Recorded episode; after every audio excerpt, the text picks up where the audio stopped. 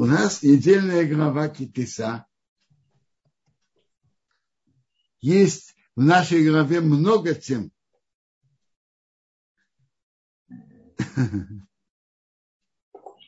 Э, смотрите. Глава начинается с пересчета евреев.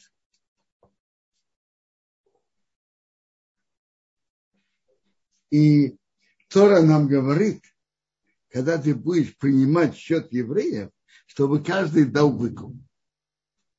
Пол шекела. И так будешь, будешь пересчитывать. Пол шекела давали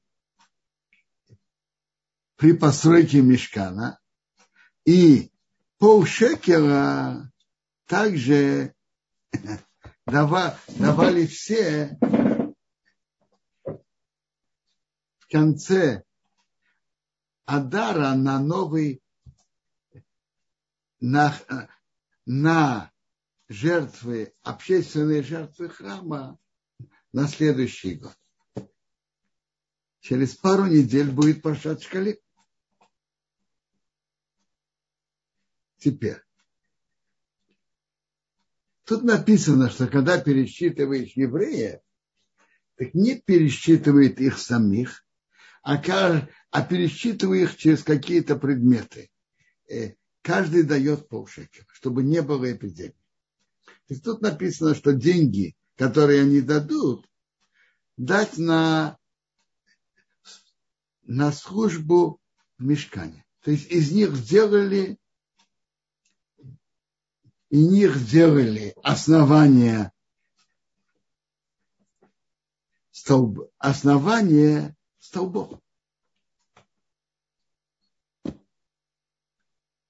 Дальше в нашей главе говорится об умывальнике, что Аарон и его сыновья перед службой должны были обязательно в этом умываль... из этого умывальника мыть руки и ноги перед службой. Это было обязательно.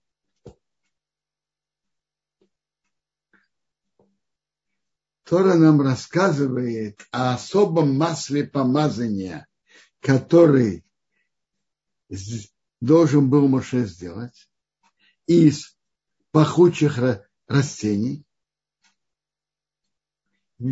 и вместе с маслом с оливковым маслом. И это было сделано один раз в истории. Моше это сделал. Довольно большое число пахучих растений.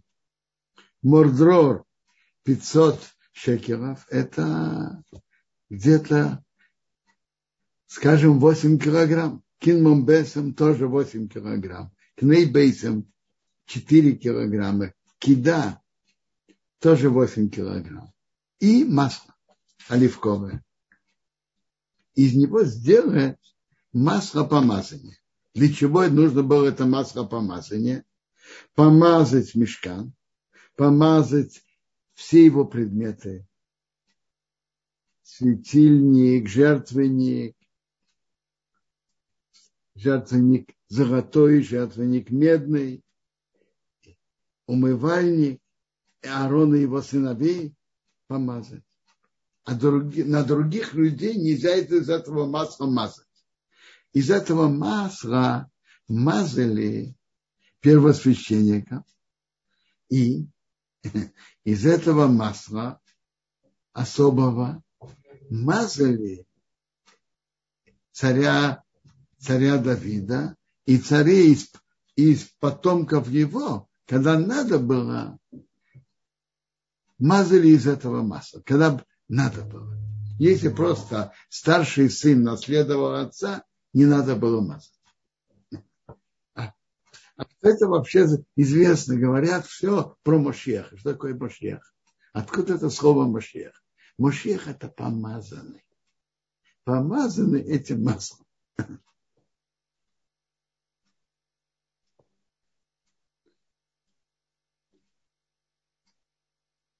Тора нам рассказывает про состав, пахучий состав Кторет, который надо было воскурять на золотом жертвеннике два раза в день, утром и вечером. И подобные, подобно этому составу нельзя было сделать. Почему? Потому что, что это было именно, именно только для храма. Если кто-то делает, чтобы нюхать, так ему полагается строгое наказание карет, его душа отрезается. И если кто-то делает, чтобы передать храму, это может. Дальше говорится, кто будет строить мешкан. Бецалел, сын Ури, сын Хур из колена Иуда.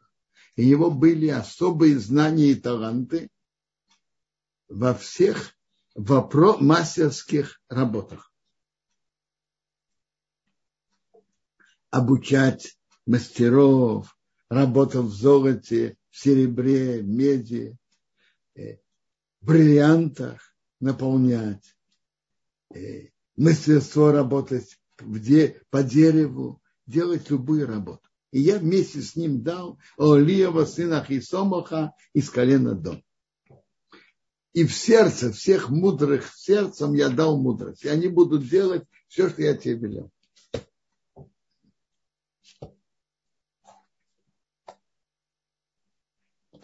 Сразу после этого написано о субботе. Почему написано о субботе? Он говорит, только мои субботы сохраняйте. То есть, мешкан надо строить, но не в субботу. Суббота на, на первом месте, и строить мешкан, но не в субботу. Это знак между Богом и еврейским народом. Знать, что я вас освящаю. То есть суббота – это особый знак союза между Богом и еврейским народом. Это подарок, что Бог подарил еврейскому народу.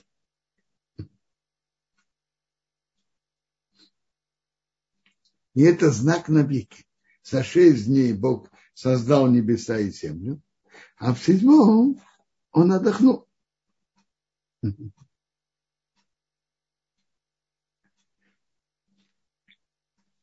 Интересно.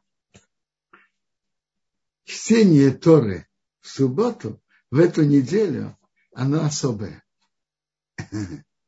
Что значит оно особое? Разделение недельной главы, нашей недельной главы Китиса, оно не, э, э, необычное. Обычно делят на семь. Семь вызывают семь людей к Торе. И более или менее каждый получает равные, равные части по количеству предложений. В нашей главе Китиса это совсем не так. Коин читает большой отрывок из 45 предложений. После него Леви читает большой отрывок из 47 предложений. Остается еще 47 предложений. Их делят между пятью людьми, которых еще вызывают. То есть Левис один читает 47 предложений, а после него все, пять человек вместе читают семь предложений.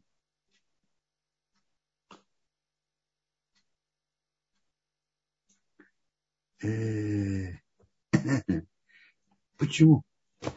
Почему так не, не равно? Раз, почему наша голова разделена неравно? Знаете почему? Тот отрывок, который мы даем Коину, это отрывок о грехе золотого тельца.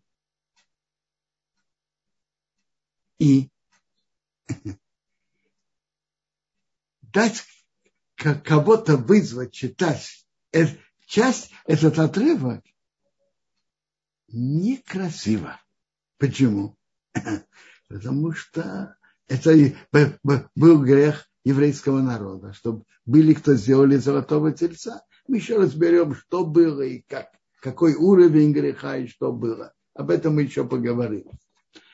Теперь, поэтому распределяют недель, и делят недельную главу так, чтобы отрывок о грехе золотого тельца попал к Леви.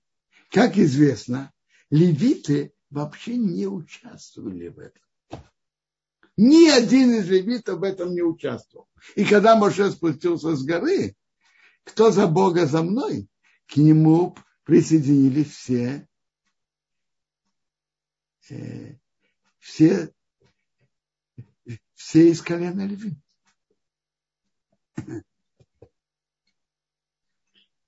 Так дают Коину, вызывают же раньше Коина, потом Леви, и потом пять, пять Израиль, Израилим. Так поэтому Коину дают читать первый отрывок, затем Леви второй большой отрывок, а затем вызывает пять Израилим.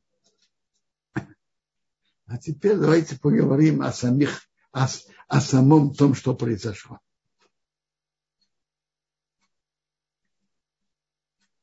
Э, что так и произошло?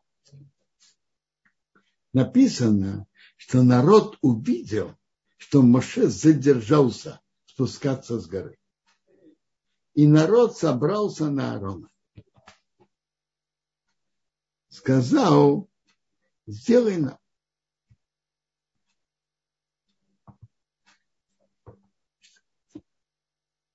который будет идти впереди нас. Что народ просил? И почему Аарон удовлетворил их просьбу? Об этом уже обсуждали,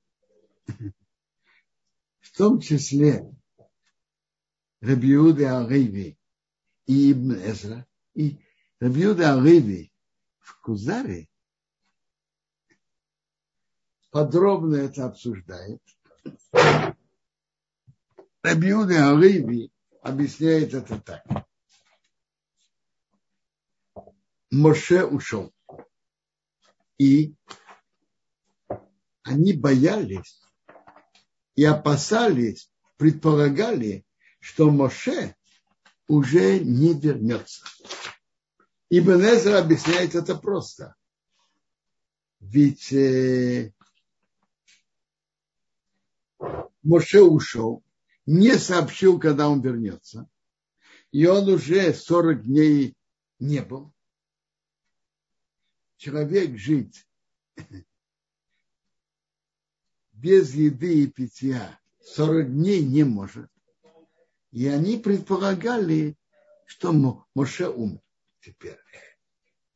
Они хотели иметь, есть путь Рабиуды Алейви, и есть путь Рамбана. Путь Рабиуды Алейви и, может быть, Ибн Эсра, они хотели иметь что-то вещественное. Они же привыкли все время иметь перед собой что-то ощутимое.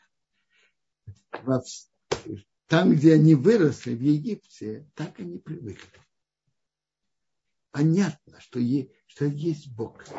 Но иметь что-то ощутимое перед собой. И они просили Аарона, чтобы он это сделал. И действительно, Аарон это сделал.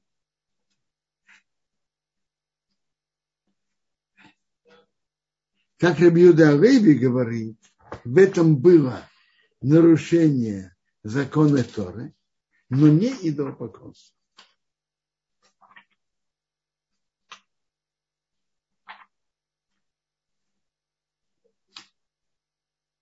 написано после дарования Торы, не сделайте вместе, вместе со мной изваяние из серебра, из золота или серебра. Это был запрет такой. Я видел, что Нецив пишет, что этот запрет, возможно, а Аарон, Моше еще не успел передать ни Аарону, ни народу. Был такой закон. Не хотели иметь перед собой что-то ощутимое. Но в чем же, в чем же тут был грех? Ну, во-первых, если это было нарушение запрета Торы, не сделайте со мной изваяний из э, золота или серебра. Это одно нарушение. Но вопрос был не только в этом. Были некоторые э, э, люди, которые ошиблись в этом и посчитали их действительно за идола. Сколько их было? Написано, что люди, которые тогда погибли, было три тысячи. И то, что большинство народа не считали это за идола, видно и ясно из того, что когда Моше только вернулся, он взял, взял этого тельца, сжег, уничтожил, и никто не стал против. Люди не позволяют их идолам уничтожать. Это было ничтожное ничтожный процент. Знаете, сколько процент? Какой ничтожный процент? Сколько это три тысячи от 600 тысяч? Скажите. Полпроцента. Но был такой полпроцент, который считали это за идола. И в этом был большой грех. Что, как выражается Ибн Эзра, губцы посчитали это за идола. Вы знаете, что есть разные движения. Идеологические, политические, духовные, разные движения. И есть у них крайности. Крайне правые, крайне левые. Так, э, когда у этих крайностей приходит к таким и таким нарушением, то само это, это говорит что-то о самом движении. Что если от этого был, был полпроцента, который посчитал это идолом, это было большое, большим грехом на еврейский народ. Но это уже, это, это уже замечает Рабиуды Алейби, когда ему его спрашивают, как ты хвалишь еврейский народ, они же сделали золотого тельца. Он говорит, велик тот, чьи преступления сосчитаны. Само то, что эти преступления еврейского народа сосчитаны, это тоже величие. Сам по себе этот грех, величайший грех у еврейского народа. И и в Талмуде говорится, что нету наказания на еврейский народ, чтобы не было от него ни, и части от греха золотого тельца.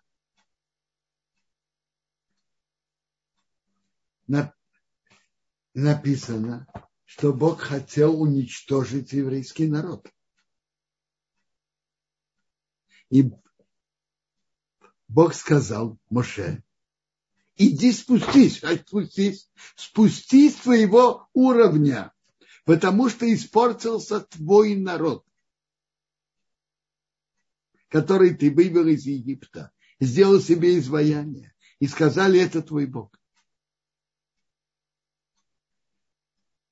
Между прочим, а что значит испортился твой народ? Это твой это народ Моше.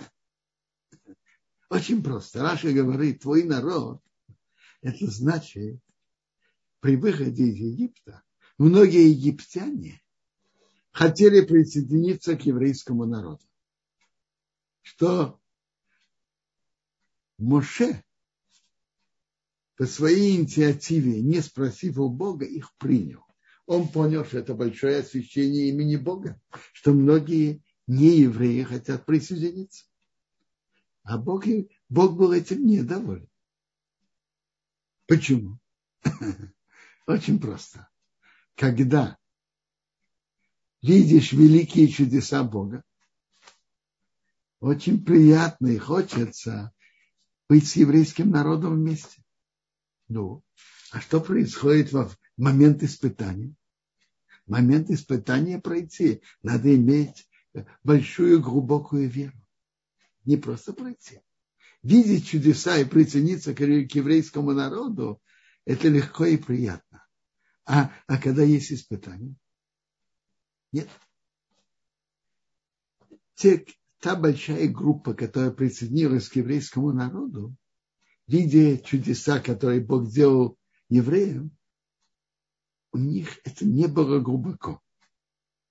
И это была большая опасность. И это вызвало эту опасность. Если присоединяется один человек, два, десять к еврейскому народу, это одно.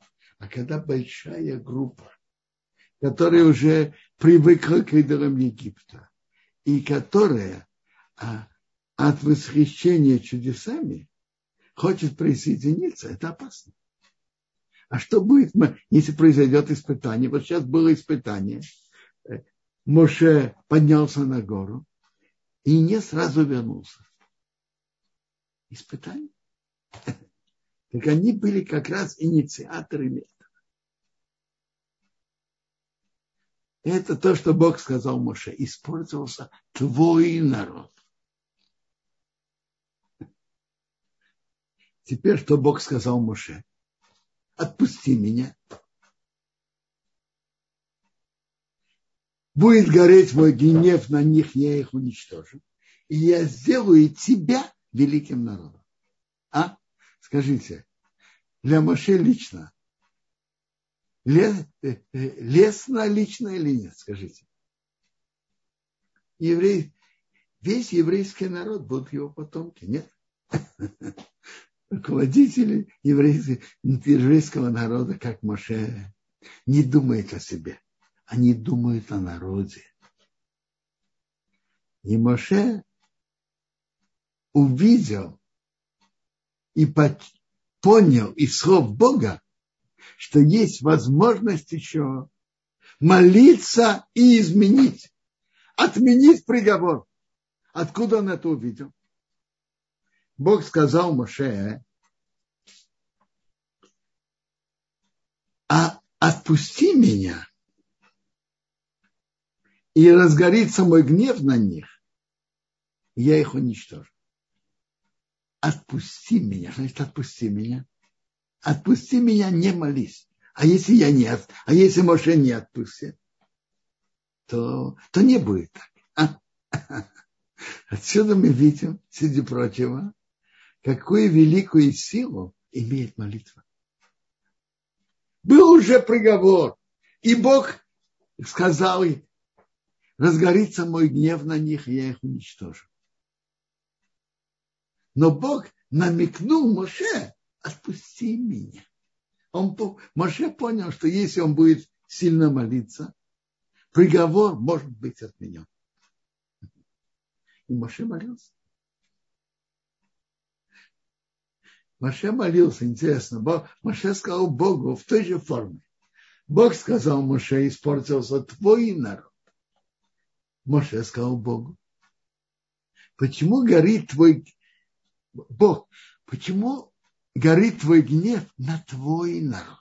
То есть, Эйлеврав, которые присоединились к еврейскому народу, ты на них сердишься, понятно.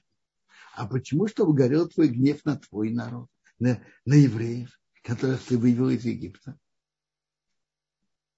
И что еще Моше сказал? Что ты же вывел, вывел евреев из земли египетской великой силой и великой силой и сильной рукой. И почему, чтобы египтяне сказали, для прохобот Бог их вывел, убить их в горах и уничтожить от земли. Аргумент Моше был такой.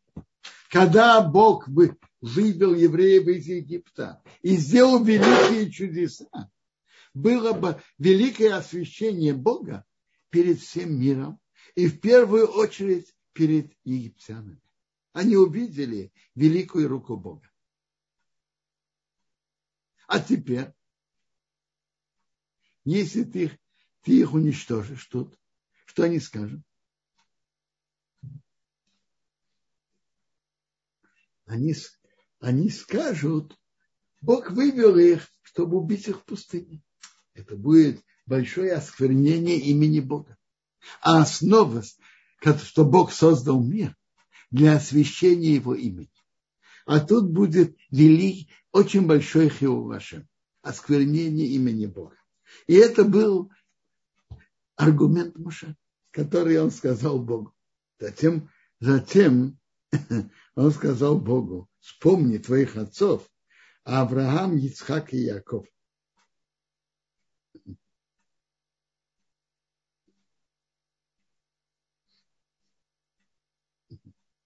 И он прошел, Авраам прошел 10 испытаний.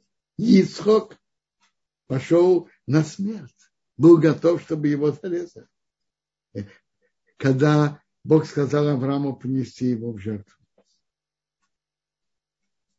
Яков, если на изгнание, Яков был, э, должен был выйти в Харан. И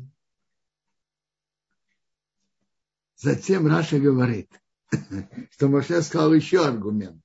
Вспомни твоих отцов Авраам, Ицхака и Якова. Теперь, если ты их уничтожишь, сейчас еврейский народ, и сделаешь из меня новый народ, то если стул, который стоял на трех ножках, не держится и падает, то есть на великих отцах Авраама, Ицхака и Якова, как стул может держаться на одной ножке, то есть на мне? Отцы а еврейского народа, народа Авраам, Ицхак, Янкива не великие. Их трое. Если во время твоего гнева, то ты их уничтожаешь, то чем гарантировано, что ты не рассердишься на народ, который выйдет из моих потомков?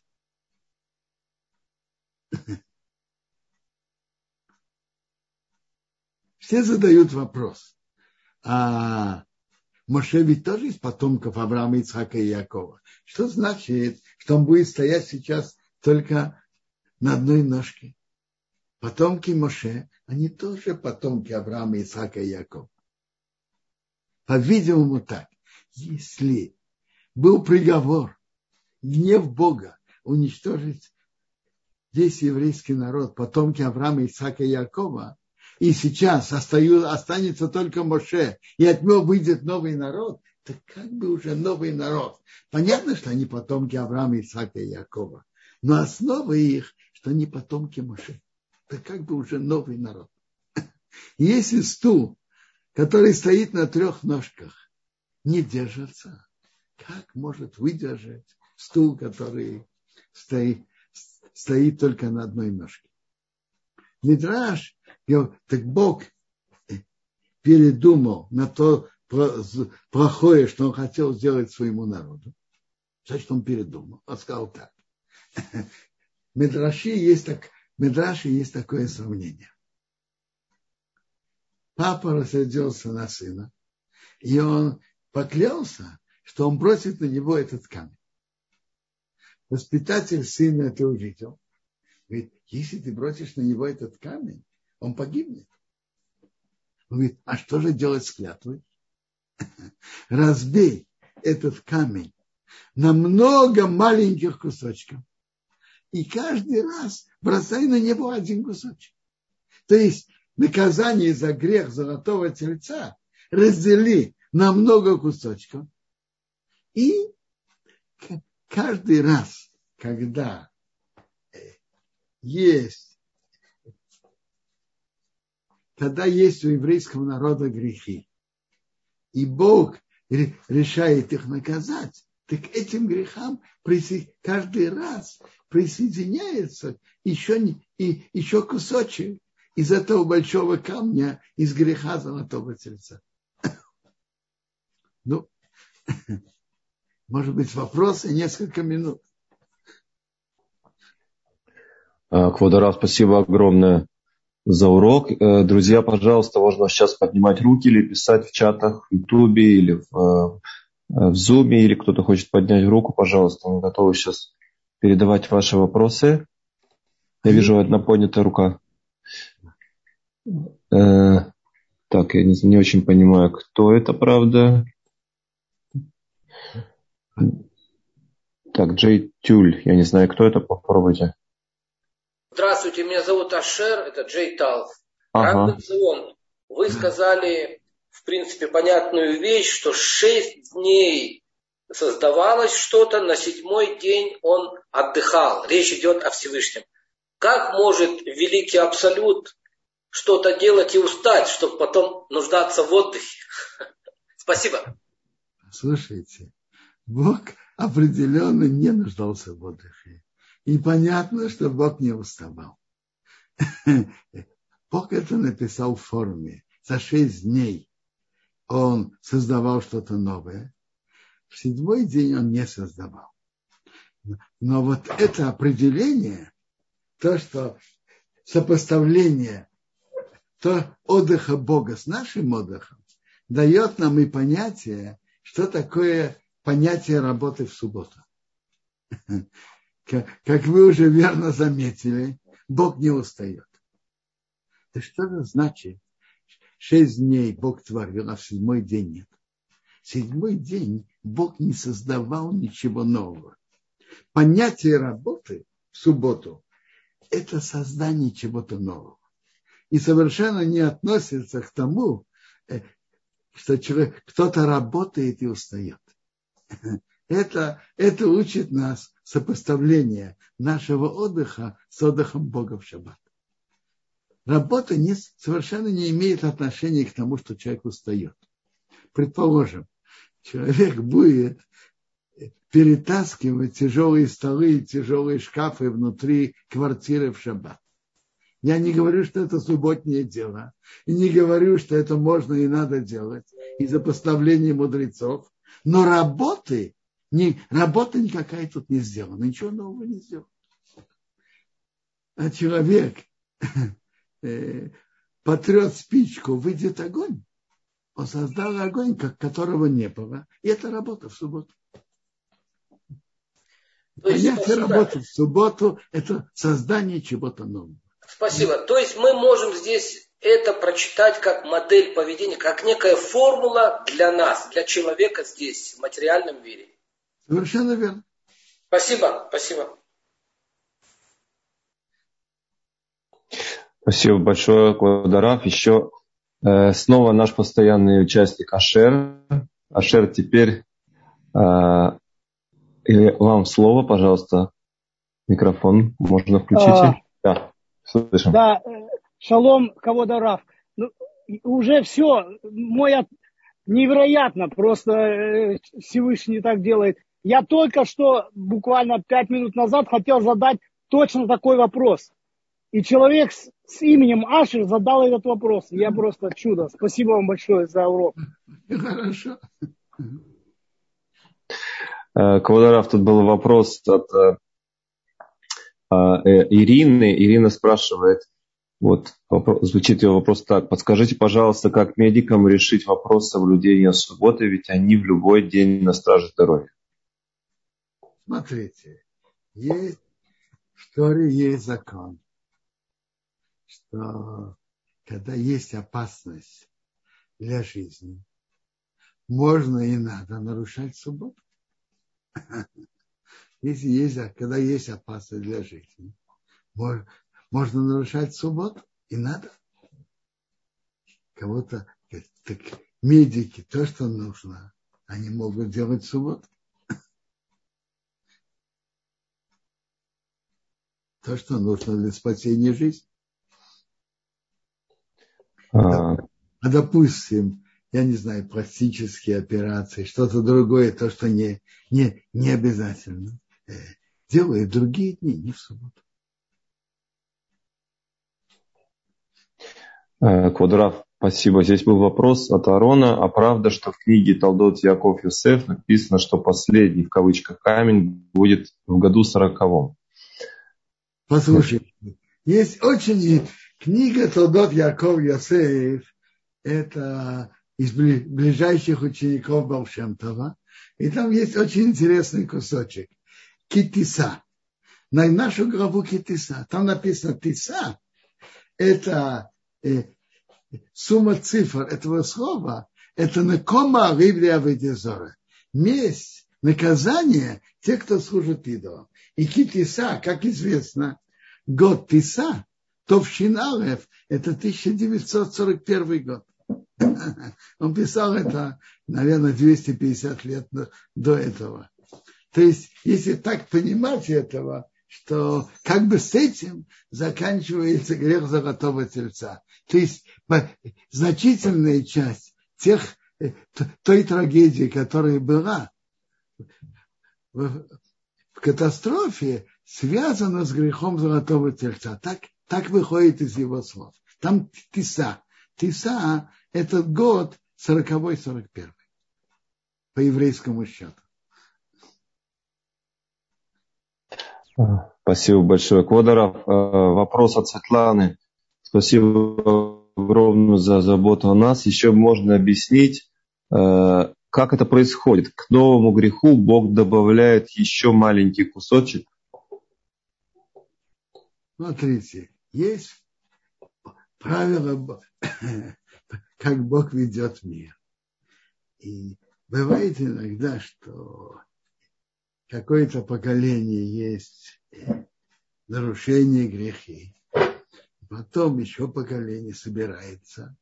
И к этому, как видно из Геморы, присоединяется и немножко от греха золотого тельца. Вопрос сколько, как, это уже расчеты Бога. Квадарав, огромное-огромное спасибо. Я вижу, к сожалению, вот уже вышло наше время. Я так понимаю, Мирьям, э, напишите, пожалуйста, мы можем продолжать, пока нет следующего лектора, или мы должны закругляться? Вот есть пока рука. Мирьям, я пока ваш ответ. Я, слышу, что у меня микрофон. Добрый вечер. Добрый вечер. Да-да. Э, товарищ наш спикер новый, он подошел, Раф Патлас, он уже с нами. Я прошу его супругу принять просто запрос технический, чтобы они подключились. Спасибо. А, тогда мы, к сожалению, вынуждены остановиться, но с Божьей помощью завтра встречаемся в 11 в Иерусалиме. Всего доброго. И еще раз прошу прощения у слушателей что получилась техническая неисправность. Всего доброго.